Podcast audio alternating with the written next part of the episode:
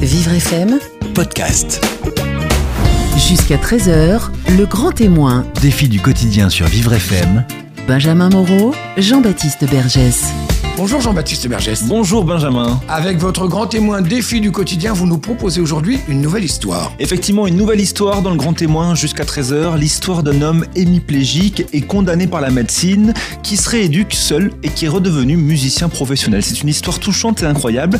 Michel est un artiste comblé, il joue de la musique et il peint. Lorsque soudain, après deux AVC, il se réveille paralysé du côté droit. Son quotidien est totalement chamboulé, pourtant lui veut continuer à vivre et il veut continuer à exercer son métier passion de musicien. Il va y arriver et il va nous raconter comment il a réussi justement à aller de l'avant. C'est notre grand témoin jusqu'à 13h. L'histoire belle et positive, vraiment positive, euh, de Michel.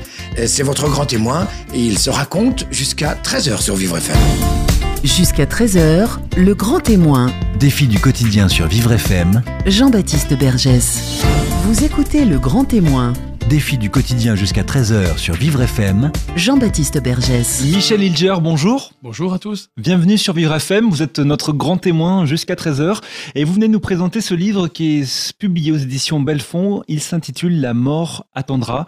Euh, c'est l'histoire, euh, c'est votre histoire, hein, c'est votre parcours de vie. Euh, pourquoi ce titre La mort attendra? C'est assez fort. Hein Alors, on avait choisi un, un titre assez fort, effectivement, parce que je pense que quand on voit la mort de près, on, doit, on parle vrai. On appelle un chat un chat, comme on dit.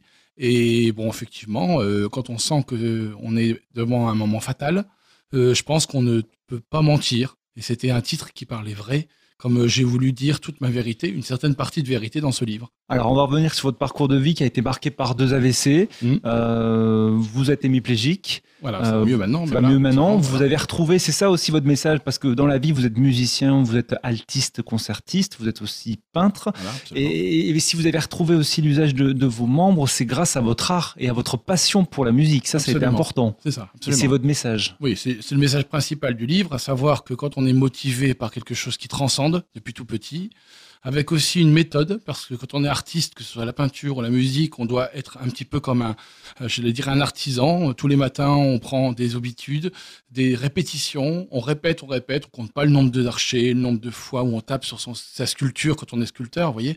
Avoir cette euh, euh, éducation dans sa vie, le jour où il y a un petit problème, je trouve que ça donne vraiment un rail et des outils dans sa boîte à outils pour pouvoir réparer éventuellement des difficultés de la vie. C'est comme une bouée de sauvetage. Voilà, ça voilà. se raccroche à quelque chose. quelque quoi. chose, en- en- des convictions profondes, une ma foi personnellement, et l'art effectivement. Alors cet art, c'est depuis toujours. Ça vous vient Ah de oui. racontez-nous à. Oh, bah, je pense que j'ai toujours ressenti le besoin de créer, de, de transcender les idées euh, par mes personnalités, mais aussi le besoin d'apprendre.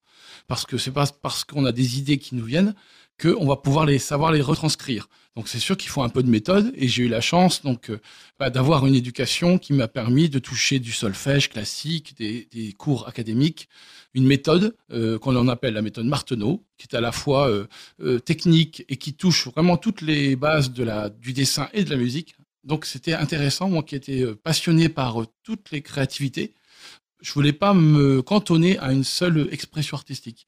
Et, et- et j'ai eu la chance, j'allais dire, de pouvoir cultiver euh, voilà une certaine multiplicité de mes facettes. Voilà. Donc vous avez, vous êtes devenu musicien parce Voilà. que vous avez toujours voulu devenir musicien. Absolument. Tout en cultivant la peinture, voilà, l'écriture, etc. Et puis euh, un beau jour, votre parcours de vie est marqué par un AVC. Mm. C'est ça, c'est ça le, le début de, votre histoire et, Et c'est et le début du livre. Et, le part, début voilà. du livre justement qui s'intitule La mort attendra.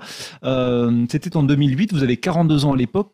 Vous êtes sur scène. Voilà. Qu'est-ce qui se passe? Alors là, euh, donc j'essaie d'expliquer un petit peu que, on va dire que les musiciens, on a une vie un peu effrénée quand même. On arrive tôt, on repart tard, on compte pas trop ses heures. Et je pensais simplement que j'étais peut-être plus fatigué que d'habitude. Et on était en pleine tournée sur Angoulême, la Charente. Euh, On avait fait pas mal de concerts pendant dix jours. Et c'était le dernier concert. Je pense qu'à un moment donné où on lâche un petit peu, on dit ça y est, de, ce soir je rentre à la maison. Je sais pas si inconsciemment il y avait trop de plein de fatigue, mais en tout cas le dernier concert qui devait être une apothéose a été une apothéose musicale. Mais euh, au moment où on a commencé à travailler la petite musique de nuit de Mozart, qui est quand même un, un chef-d'œuvre, mais aussi très compliqué, parce que tout le monde peut chanter euh, pratiquement l'air en même temps que l'on joue. C'est un peu comme les quatre saisons de Vivaldi. Quand vous jouez des tubes, enfin même en classique, Mhm. euh, le public chante avec vous. Donc il n'est pas question de se tromper. Et voilà qu'une fois que le, le petit musique de nuit est parti, bah, j'ai pu sentir euh, tout à fait mes capacités. Et là, petit à petit, j'ai joué sur des réflexes. J'ai essayé de pas avoir de trac. Je me suis enfoncé en moi-même. J'ai continué à travailler avec les réflexes des autres musiciens. Et en plein concert, euh, donc j'ai fait. Bah, je ne savais pas que c'était un AVC. Je pensais que c'était une fatigue, peut-être un gros coup de trac. Et c'est à la fin du concert que, ne pouvant plus me lever, ne pouvant plus me mettre debout de mon, siège euh, en tant qu'altiste du quintet, bah, les pompiers m'ont pris en charge et, petit à petit on a su que c'était un premier attaque d'AVC. Qui Donc vous faites un AVC sur scène Exactement. Et vous, quels sont vos symptômes? Ah bah, Les symptômes, c'est tout d'un coup pu sentir euh, bah, le bras qui vous quitte, vous sentez plus l'archer parce que un altiste, ça un archer et la main gauche continue à travailler parce que c'est les, la main gauche fait les notes, d'accord, et la main droite tient l'archer pour donner toute la subtilité des, des nuances, des rythmes, etc. Tout d'un coup, bah, j'ai plus rien senti ah, et puis le sol tournait, tournait, j'avais l'impression d'avoir la tête en bas, comme sur un plongeon. Et, malgré cette panique, bah, j'ai pu aller jusqu'au bout. Alors ça, je trouve que c'est un peu un miracle, mais c'est vrai qu'on est tellement conditionné, on a tellement de réflexes en nous. J'ai l'impression que c'est un peu comme un canard qui courait sans tête. Et petit à petit, je me, me suis pas effondré, malgré que je devais être à 24 ou 28 tensions, parce que c'était un problème de tension en fait qui a fait des hémorragies euh, dans le cerveau. Et finalement, jusqu'au bout du concert, j'ai tenu. Et là, j'ai cru que c'était effectivement à la mort attendra. Enfin, et j'avais réussi à jouer jusqu'au bout du concert. Et à la fin du concert, on m'a pris en charge et c'est là qu'on a compris qu'effectivement, ça devait être plus grave qu'une cinq petites euh, euh, alertes de trac. Quoi. Alors vous êtes pris en charge et qu'est-ce qui se passe après? Alors on est, je suis pris en charge pour une première fois par des pompiers euh, qui me font bah, un, un, un, vide bilan, mais euh, je retrouve mes, mes facultés. C'est-à-dire que c'était effectivement peut-être une très grande montée de tension qui avait fait une petite hémorragie, euh, d'ailleurs qui se verra quelques années plus tard. On m'a pas fait d'IRM sur le moment. C'est-à-dire, je suis reparti le soir avec euh, ma voiture, euh, les, musiciens, je suis rentré sur Paris. Euh, c'était complètement peut-être de la folie, mais je ne savais pas ce que j'avais. Et donc, finalement, ma vie a continué. C'était ma première alerte jusqu'à une année d'après, où là, effectivement, ça a été vraiment l'hémiplégie et beaucoup plus fatal. Donc vous faites un deuxième AVC. Voilà. Euh, combien oh, bah, après Non, une année après. Une année après, voilà, c'est ça. À quel moment vous êtes dans quelle Alors situation je suis dans, en plein cours à l'Académie des Arts de Thiers où je donne des cours depuis 25 ans. Et tout d'un coup, à midi, euh, pareil, bah, je vois le sol qui commence à, venir à la place du plafond. Euh, là, euh, je peux plus marcher, je peux à peine pouvoir parler, donc c'était quand même très compliqué. Et là aussi, il y a eu un, certain miracle, c'est que euh, mes élèves devaient me quitter à midi pour reprendre la pause de déjeuner. Et je me retrouvais tout seul, normalement, dans ma salle. Et c'est là où ça a commencé à faire des gros problèmes pour pouvoir marcher, parler. Donc, je pouvais plus prendre mon téléphone, etc. Et heureusement, voilà que une secrétaire vient me voir et voit bien que je peux pas parler, appelle les pompiers. Là, je me laisse aller en disant ça y est, on a compris que j'avais un problème et que les pompiers vont arriver. Et après, je suis parti dans un espèce de coma dont je parle, et, et un coma où euh, le contact avec le monde extérieur me paraissait plus possible. Mais moi, j'entendais et je comprenais tout ce qui se passait, sauf qu'il n'y avait plus de communication. Euh, c'est comme si j'étais dans un monde parallèle, tout d'un coup. Et une vous aviez conscience, vous entendiez ah oui, ce qui se ah, J'ai tout entendu, mais je pouvais plus euh, communiquer. Pendant combien de temps vous bah, Pendant tout le temps du trajet, tout le temps de la prise en charge, tout le temps de l'arrivée à l'hôpital. Et c'est là que justement, je parle un peu dans le livre, c'est que je suis arrivé vraiment dans un état qui était probablement jugé euh, catastrophique, puisque euh, le, le, neurologue m'a pris en urgence, d'après les dires des pompiers. Et euh, on va dire peut-être trois quarts d'heure après avoir été pris en charge à Thiers, on a vraiment été très très vite avec les pompiers. Mais ils ont fait un, état des lieux qui était euh, euh, assez assez euh, abominable à entendre parce que en disant bon il est musicien il pourra plus jamais jouer du violon. Bon bah sa carrière est terminée. Enfin des choses qui étaient très très c'est ça à entendre. que, que, vous racontez dans votre livre c'est comme si vous dressez la liste de vos ah. de votre de vos de vos handicaps ah oui mais j'ai l'impression d'être comme une voiture après un accident un, expert automobile qui fait bon la phare ne fonctionne plus bon bah on change. Et là vous êtes dans quel état d'esprit? Bah, bah, là écoutez comme j'ai une foi je me raccroche à ma foi je commence à prier parce que je me dis mais il y a vraiment un problème c'est que le monde ne m'entend plus. Moi, j'avais un très très gros mal à la tête. c'est curieux, j'avais à la fois mal à la tête et à la fois une conscience de pouvoir parler, enfin de continuer à réfléchir et à m'accrocher à mes convictions. Donc, euh, j'ai commencé à faire des prières, à, prier, bon, en Dieu en quoi je crois. Et, et à ce moment-là, je me suis accroché à quelque chose qui était mon espérance, tout en essayant de relativiser les dires du neurologue qui semblait pourtant très sûr de lui. Parce que le neurologue était professeur. On a bien vu, je voyais très bien qu'il était habillé avec une blanche euh, blouse, vous savez, comme les grands professeurs, avec tout le staff qui les suivait. Et il faisait en fait une démonstration d'une personne arrivée dans un état très compliqué. Et il ne faisait même pas faire d'IRM à tel point, pour lui, ça lui paraissait euh, assez fatal. Et il disait, bon, bah, comme c'est une personne de, en bonne forme, on va pouvoir euh, récupérer des organes, etc. Alors quand vous entendez ça, euh, ça vous fait une certaine panique. Les médecins pensaient que vous alliez mourir. Ah, ah je pense qu'ils étaient proches de la, voilà, de la mort. C'est pour tout le titre du livre. Et c'était impressionnant de vous entendre que peut-être vous allez vous faire couper un petit peu des organes alors que vous, vous avez l'impression d'entendre tout et de pas être encore mort en tout cas, d'avoir encore un choix quoi. Alors que vous, vous c'est ce que vous racontez dans le livre, que vous, vous aviez vous étiez sûr que vous n'alliez pas mourir ah bah, en, tout cas, pas encore. Pas encore, parce que je me dis, mes enfants sont jeunes, enfin, c'est pas possible. ça me paraissait quand même très tôt. Bon, bien sûr que la mort peut arriver tôt, mais c'était pas dans, dans, dans l'acceptation. Alors après, après, on dit toujours que dans ces périodes-là, on, on voit des rétrospectives de toute sa vie. Et, et j'ai vécu ce moment-là, c'est-à-dire que à la fois je me suis vu enfant, euh, euh, j'ai vu mes enfants grandir. Enfin, on n'a plus de temps. On est dans un monde parallèle et, on n'est plus dans vraiment dans son corps au sens. Euh, comme on voit que le, corps il lâche à un moment donné, bah l'âme ou le cerveau en tout cas euh, prend le dessus. C'est-à-dire qu'on on, essaye de relativiser le monde extérieur qui vous panique. Et ça, je pense que ma, carrière de musicien, qui joue en direct, qui sait à peu près gérer le track, m'a beaucoup, beaucoup aidé dans ce moment-là. C'est-à-dire que fait, le fait d'être livré à moi-même sur une scène, j'avais l'impression de savoir, euh, vous savez, calmer sa respiration, ne pas, euh, ne pas tomber dans une panique. Et ça, j'ai fait ça dans mon coma, entre, guillemets. J'ai prié, j'ai continué à faire de la musique dans ma tête, à dire, bon, ben, mon Dieu, s'il veut que ce soit l'heure où je pars, ben, à la grâce de Dieu. Et si, comme je pense, c'est peut-être trop tôt, ben, à la grâce de Dieu. Et au moment où je dis à la grâce de Dieu, j'entends le, le neurologue qui dit, ah, il y a une toute petite réaction, conduisez-le à l'IRM. Et à ce moment-là, je me suis, je me suis laissé aller. Et là, je sais que je suis tombé dans le coma pendant un certain jour. Et là, j'avais plus vraiment d'entente de, l'extérieur, pour le coup. J'étais vraiment dans un monde plus de spirituel que corporel. Par la suite, vous vous réveillez, puis vous avez, euh, euh, vous êtes paralysé euh, d'un côté. Et puis il y a une longue, à moi, oui, c'est ça. Il y a une longue rééducation. On va, on va y revenir sur, sur tous ces, ces, différents points de, de, votre parcours de vie, justement, Michel Ilgerme. On va d'abord marquer une courte pause et on va écouter justement une musique qui a été très importante pour vous. C'est une de vos compositions, une sonate pour alto, parce que tout au long de cette rééducation, vous êtes raccroché à, à votre art et à votre passion. Exactement. Un petit mot sur cette musique, la sonate pour alto. Alors, on va entendre. C'est-à-dire que l'objectif d'un altiste, c'est forcément violon alto, c'est donc euh, de, pouvoir retrouver son archer, qui est donc de la main droite, et qui fait 80% de la sonorité. Parce que vous pouvez avoir tout dans votre tête, ce qui était mon cas, ma main gauche qui pouvait faire les notes sur la touche de l'alto, mais si vous ne mettez pas euh, euh, l'archer, bah, le, violon il fait que des tapotiques. Vous savez, comme en guitare, on fait du tapote, hein, on appelle ça du tapping, on dit ça en guitare, mais le son ne pas projeté le son n'est pas intensifié. Donc votre archer, et c'est vraiment 90%, je dirais, d'un son. On peut avoir un très bel alto, un Stradivarius. Moi, j'ai un bel alto, mais si vous n'avez pas l'archer qui peut donner le son, c'est comme si vous tapez sur un tambour sans peau, voyez Ou alors un trompettiste qui n'aurait plus de poumons.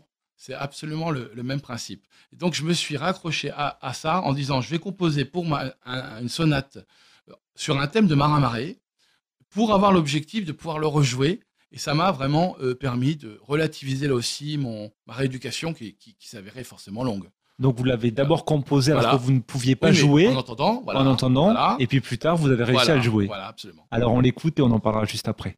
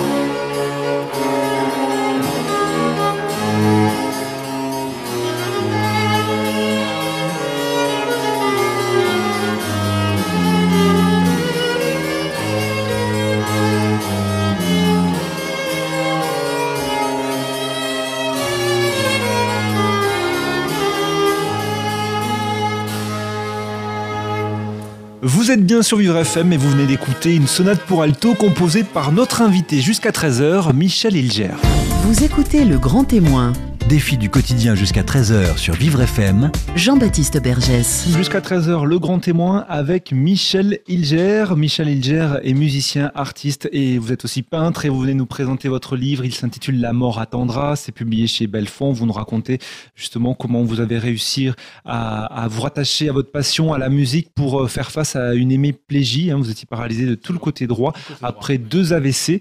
Euh, vous nous l'avez dit en première partie, la musique vous a beaucoup aidé. On vient justement d'écouter un- euh, une musique que vous avez composée, une sonate pour alto, euh, une musique que vous avez composée alors que vous ne pouviez pas la jouer puisque vous étiez paralysé du, du bras droit. Ah, absolument. Et comme vous êtes euh, altiste, Voilà. euh, il vous faut tenir l'archer par le, par le bras droit. Vous avez mis com- combien de temps entre le moment où vous l'avez composée et le moment où vous avez pu la jouer pour la première fois? Bon, on va dire que ça a pris euh, huit mois. Huit mois. Oui, huit, dix mois avant de pouvoir vraiment rejouer à peu près correctement sans être déçu du son. Parce que le problème, c'est que j'avais un- un- une référence euh, parfaite, entre guillemets, dans ma tête, mais que mon, mon bras, avant qu'il puisse m'obéir, il a fallu un, un sacré temps quand même. J'imagine que l'émotion Ah oui, non, était c'était génial, bien sûr, bien sûr. Et puis l'émotion a été surtout de pouvoir le donner à un concert, euh, donc j'en parle aussi dans le livre, euh, euh, à un grand festival qu'on m'a demandé de jouer à, à Timisoara, Timisoara, voilà, en Roumanie. voilà. Et, et, et, et donc je dis ça aussi, il y a un signe pour moi de la providence, c'est qu'au au fond de mon lit, alors que je venais de rentrer de la- à la maison et complètement cloué, j'allais dire dans mon lit, euh, incapable de faire un geste cohérent, on va dire du côté droit. Euh, voilà, que la marraine, donc de, un de mes garçons, qui est, qui est organiste, me, me propose, ce qui est tout à fait normal pour elle, un concert dans quelques mois pour euh, pouvoir jouer un grand festival avec un, concerto pour alto. Et donc, euh, je, dans mon fort intérieur, je, demande à ma femme de rien dire, de pas dire que je suis malade, et de garder cet objectif comme un, challenge. Voilà. Euh, Et donc, euh, au lieu de dire non, non, c'est pas possible quoi, que je joue dans huit mois à Timisoara en soliste, hein, comme si de rien n'était, ben, je sais pas, j'ai eu une foi incroyable et j'ai trouvé ça comme un signe. Et au lieu de m'effondrer, je dis, ben, je m'en raccroche à ce- cet espoir. Et dans ce concert-là, j'ai joué entre autres un concerto donc de Haydn et la sonate et des morceaux que j'avais composés pour me, je dirais, me stimuler dans ma créativité, mais aussi en tant qu'altiste. Donc vous avez choisi votre propre rééducation alors qu'on vous conseillait des établissements spécialisés, vous n'y êtes pas allé. Ben, C'est-à-dire que comme euh, quand je suis re- revenu à moi, j'avais vraiment un, un manque de confiance entre guillemets entre le neurologue et, et l'équipe qui, m'avait euh, à un moment donné jugé quand même à la limite d'être mort et qui allait peut-être me découper tout vivant quoi, enfin entre guillemets. Donc j'exagère, mais quand on est malade, on, on- peut-être qu'on est un peu comme un enfant qui prend les paniques euh, beaucoup plus au mot. Donc j'avais pas vraiment le feeling. Mais quand je, suis revenu à moi, je pense que le neurologue d'ailleurs il en parle, j'en mets un tout petit peu. il me dit mais c'est un miracle. Enfin, il a même employé ce mot. Après il s'est repris parce que en tant que grand médecin, euh, c'est pas des mots qu'on peut peut-être employer devant tout son staff. Mais en tout cas, euh, l'énergie que j'avais à revenir à la vie l'a assez intéressé. J'en parle dans le livre et il m'a fait confiance en disant écoutez, vous êtes caractère, je vois que vous avez monté sur euh, surmonté beaucoup de difficultés jusqu'à maintenant. Je vous fais confiance.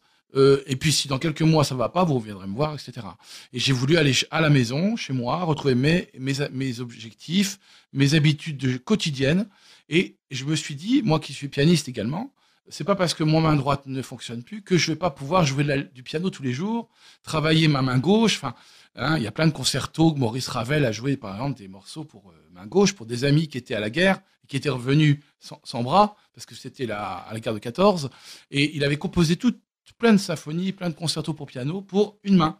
Donc, quelque part, vous voyez, cette habitude, cette culture musicale et artistique m'a vraiment sauvé parce que je me suis accroché à des choses que peut-être euh, d'autres n'auraient pas eu. Voilà. Tout de suite, vous avez eu envie euh, de vous accrocher à ça? Ah oui, oui, ça oui. c'est Ou vous avez eu un moment, euh, parce qu'au départ, on, on sait que quand il nous arrive de telles choses, il y a un état de choc, après, il faut l'accepter. Vous, a que j'avais vécu déjà une, ré- une reconstruction psychologique dans la mesure où, euh, je parle dans mon livre, il y a trois histoires un petit peu qui sont dans ce livre, à la fois une, ré- une rééducation, mais aussi une redécouverte de ses racines, parce que je- comme je suis un enfant euh, de- à la DAS à un moment donné, vous dites que vous êtes pupille Voilà. de la nation. voilà, j'ai été déclaré pupille de la nation à un moment donné, pris en charge par euh, l'armée, qui m'a fait me baptiser, qui a trouvé des parents, qui m'a donc, favorisé une, une super vie.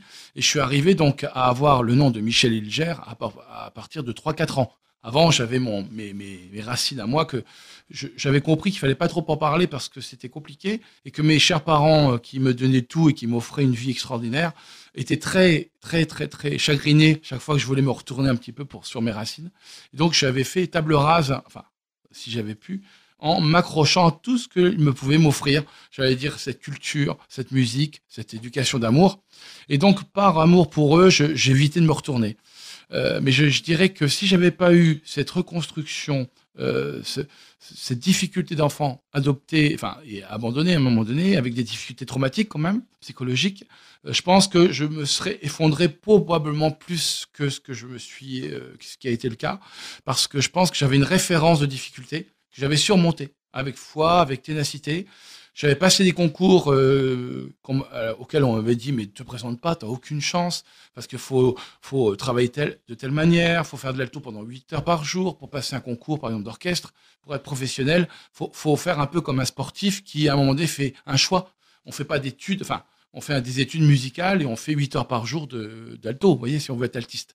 Moi, je voyais pas du tout pourquoi je me ferais que 8 heures d'alto, alors que tout me passionnait autant.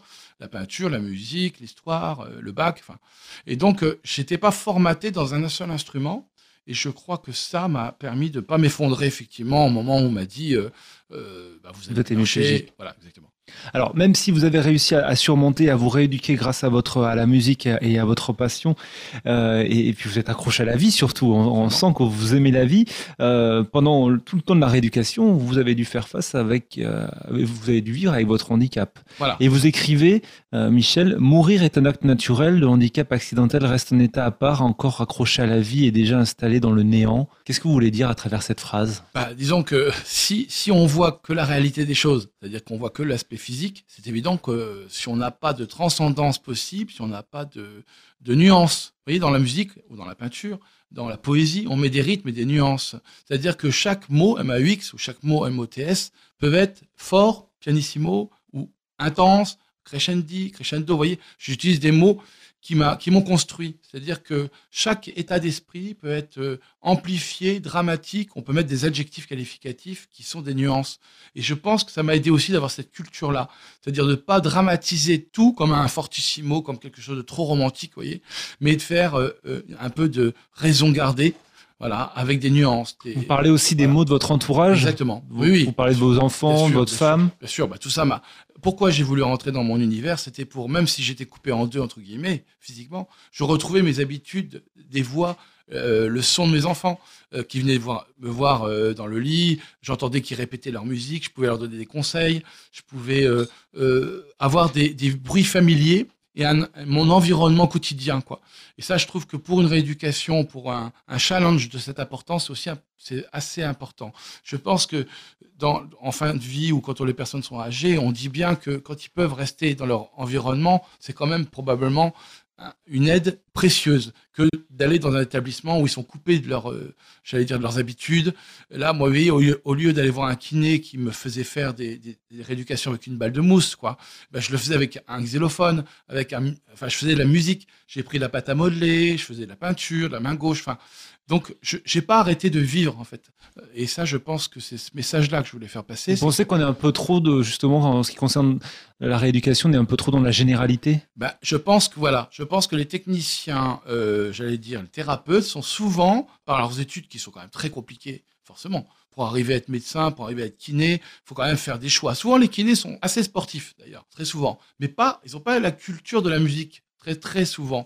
Donc, euh, peut-être pas ces nuances, voilà que l'on met dans la musique, dans et puis euh, quand on commence à faire du violon, on sait qu'il faut il faut en prendre pour 12 ans, 15 ans avant de faire à peu près un concert, enfin correct en violon, je parle. Hein. Il y a des instruments qui sont peut-être un petit peu plus faciles que le violon, mais le violon, soit ça passe ou ça casse. Quoi. Enfin, on voit bien avec les élèves, c'est un élève qui, on voit qu'il euh, s'accroche au violon, s'il dure pendant 4-5 ans, en général, il sera peut-être pas professionnel, mais s'il n'a pas craqué au bout de 4-5 ans, le violon fera partie de sa vie. Quoi. Si par contre, il faut rester debout, c'est compliqué, il faut avoir la main qui est un petit peu retournée par rapport à la naturelle quand on joue du violon.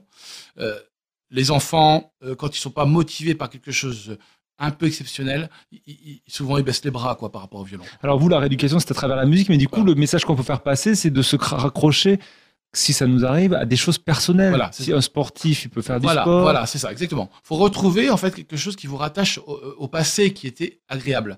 Alors, faut pas avoir non plus que ça, parce que c'est effectivement les premiers jours, euh, on voit vraiment une différence entre ce qu'on a pu être capable de faire et ce qu'on ne peut plus faire entre guillemets. Alors, il faut à la fois essayer de relativiser tout cela.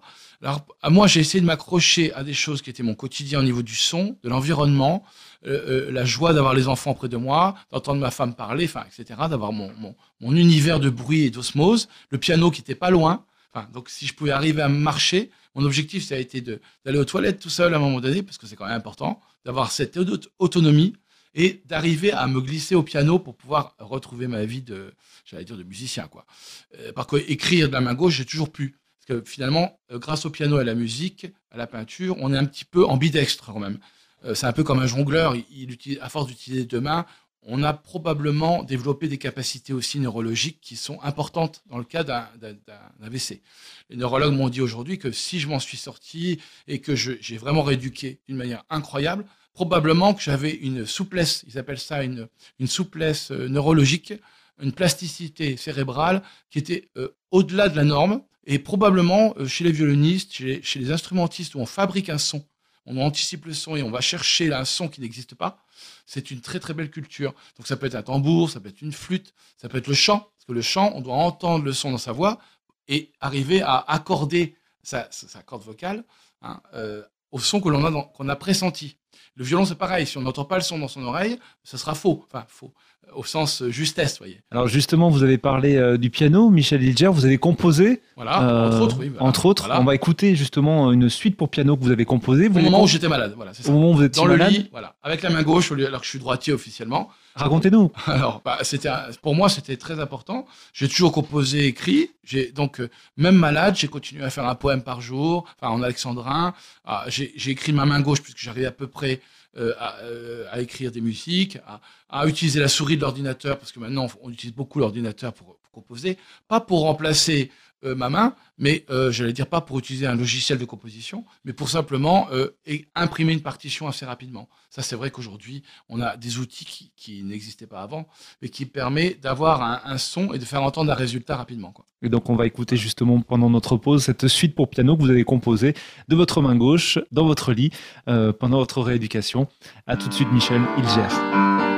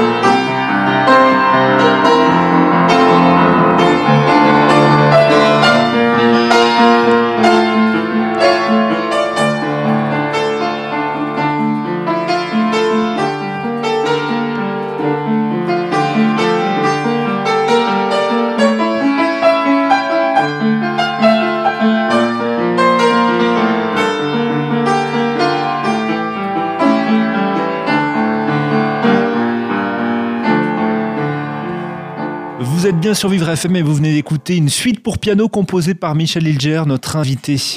Vous écoutez Le Grand Témoin, Défi du quotidien jusqu'à 13h sur Vivre FM. Jean-Baptiste Bergès. Jusqu'à 13h, nous sommes en compagnie de Michel Hilger. Vous venez nous présenter ce livre publié chez Belfond. Il s'intitule La mort attendra, où vous nous racontez justement votre parcours de vie. Après deux AVC, vous êtes devenu hémiplégique et vous avez euh, retrouvé l'usage de, de, de, votre partie droite hein, Oui, oui, aujourd'hui, hein, entièrement oui, retrouvé. Oui, oui, je l'ai pratiquement tout retrouvé.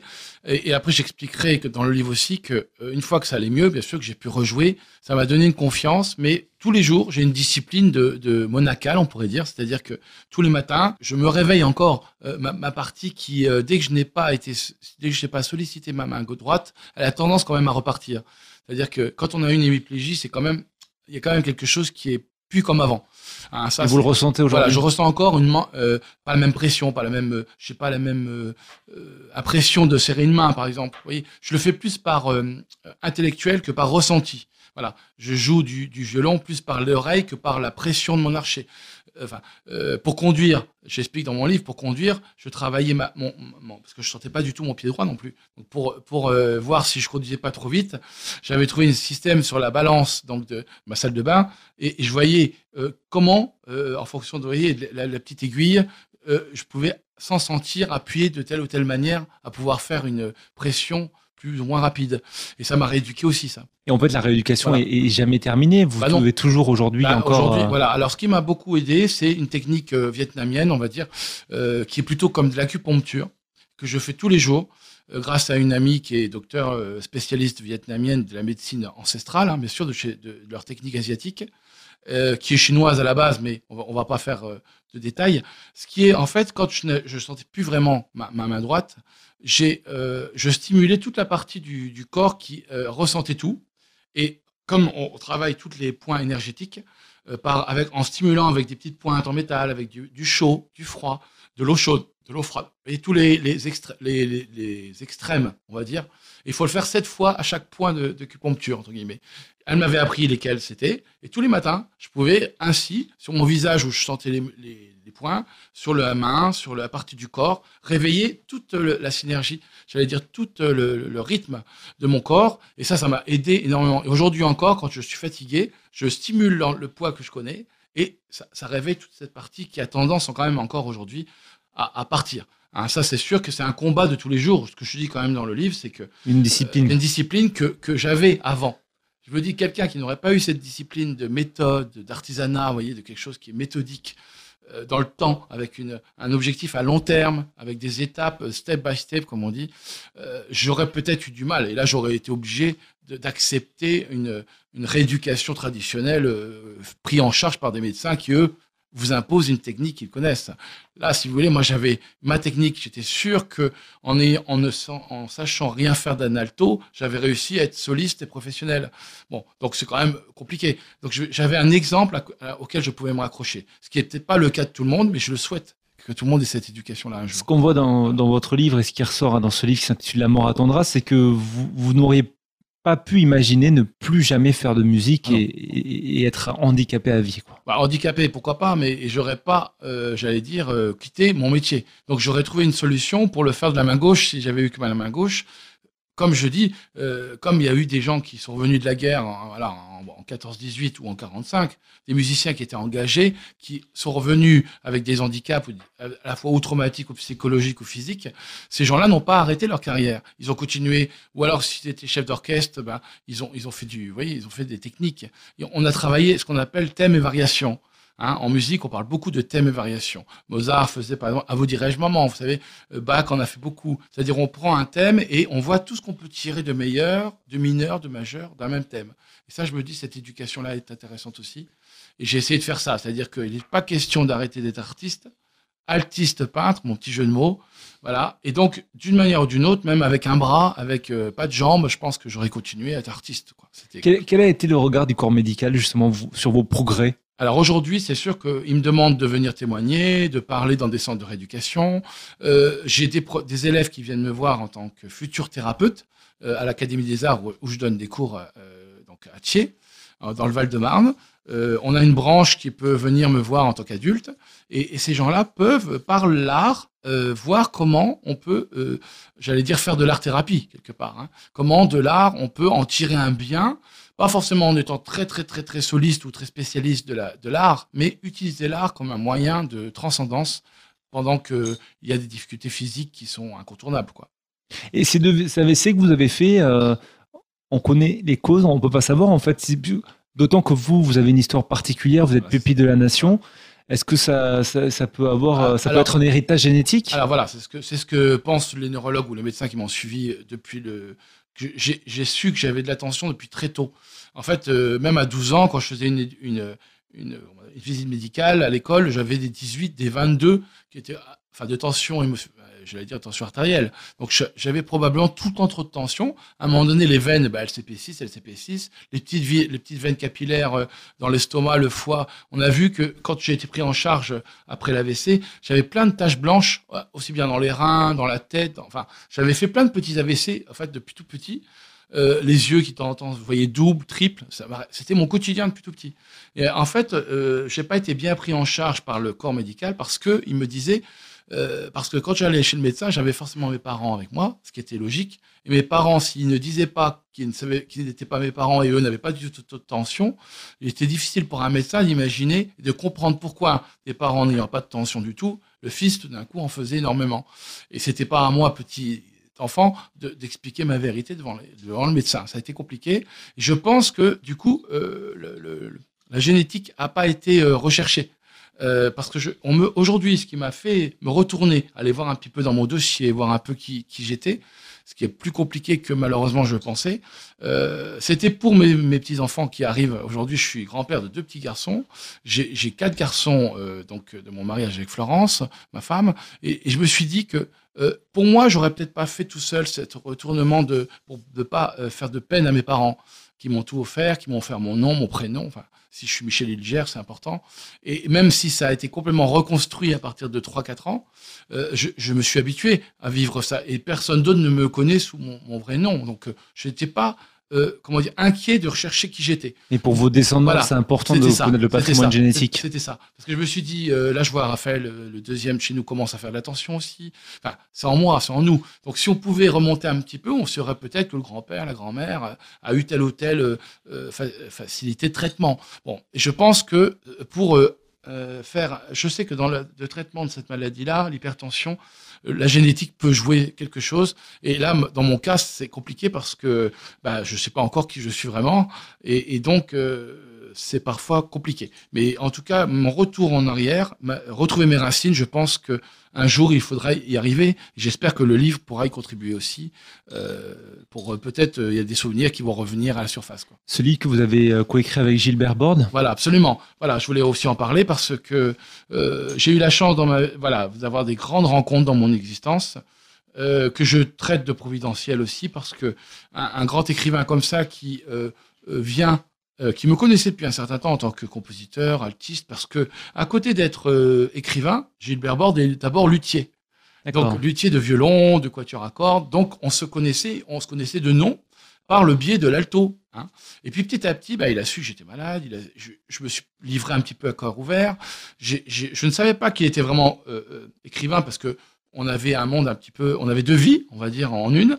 Et, quand on est en France, vous savez, on n'aime pas trop mélanger. Quand on est, quand on, on, se présente luthier, on va pas dire aux violonistes ou aux musiciens qu'on est écrivain, quoi. Et moi, c'est pareil quand je suis dans le monde de la musique, je dis pas forcément que je fais de la peinture. Et dans le monde de la peinture, je dis pas forcément que je fais de la musique. Surtout au départ, parce que les gens ne comprendrait peut-être pas qu'on touche un petit peu à tout comme ça. Propre à la France, voilà, c'est complètement propre à la France, mmh. exactement. au contraire, ailleurs, aujourd'hui, j'ai presque une force aujourd'hui d'être quelque part un, un multifonction, quoi. voilà. Oui, quand, on est artiste, on, peut, toucher à plusieurs. Ah oui, les Américains, les, Russes, les Polonais, ils vont dire normal. Et d'ailleurs, sur, sur, la couverture de votre livre, il y a une référence à, votre, à votre autre passion, la peinture. La peinture, absolument. Les couleurs, la peinture, les, les rythmes. Qui est fait comme un tableau. Voilà, c'est ça. On a voulu que la, que, que la couverture me ressemble, entre guillemets, avec euh, des couleurs qui sont celles de mes palettes quand je, je, peins, et à la fois qu'on voit l'archer, le, violon. Je pense que là, ce livre n'est pas tout noir, ni tout rouge, ni tout blanc. Mono. Souvent, les livres sont assez monocouleur, hein, on va dire. Moi, je voulais qu'il soit polychrome, comme euh, je suis polyvalent, quoi, quelque part. Et même dans, dans, dans votre histoire, c'est c'est pas une histoire noire, c'est une histoire pleine d'espoir. Voilà. Euh, et c'est pour ça que c'était important pour vous de, de témoigner. Qu'est-ce que ça a changé, euh, bah, ce parcours de vie, cette aventure, ces deux AVC, cette hémiplégie? J'imagine que ça a changé des- votre regard sur la vie. Alors, sur le regard sur la vie, des rencontres, parce que Gilbert m'a, Borde, justement, m'a, prêté. C'est pas qu'il m'a, euh, je crois que si j'avais pas rencontré Gilbert, j'aurais pas eu le courage d'écrire mon histoire. Et c'est lui-même qui m'a dit, mais écoute, Michel, cette histoire incroyable, tu t'es remonté de, plein d'histoires compliquées, ça va aider les autres, permets-moi de t'aider à écrire le livre. J'avais pas besoin de lui pour retrouver mes souvenirs, mais j'avais besoin de quelqu'un qui me rassure, un peu comme si on jouait à quatre mains dans un piano, qui fait la basse, vous voyez, pendant que je fais la mélodie, etc.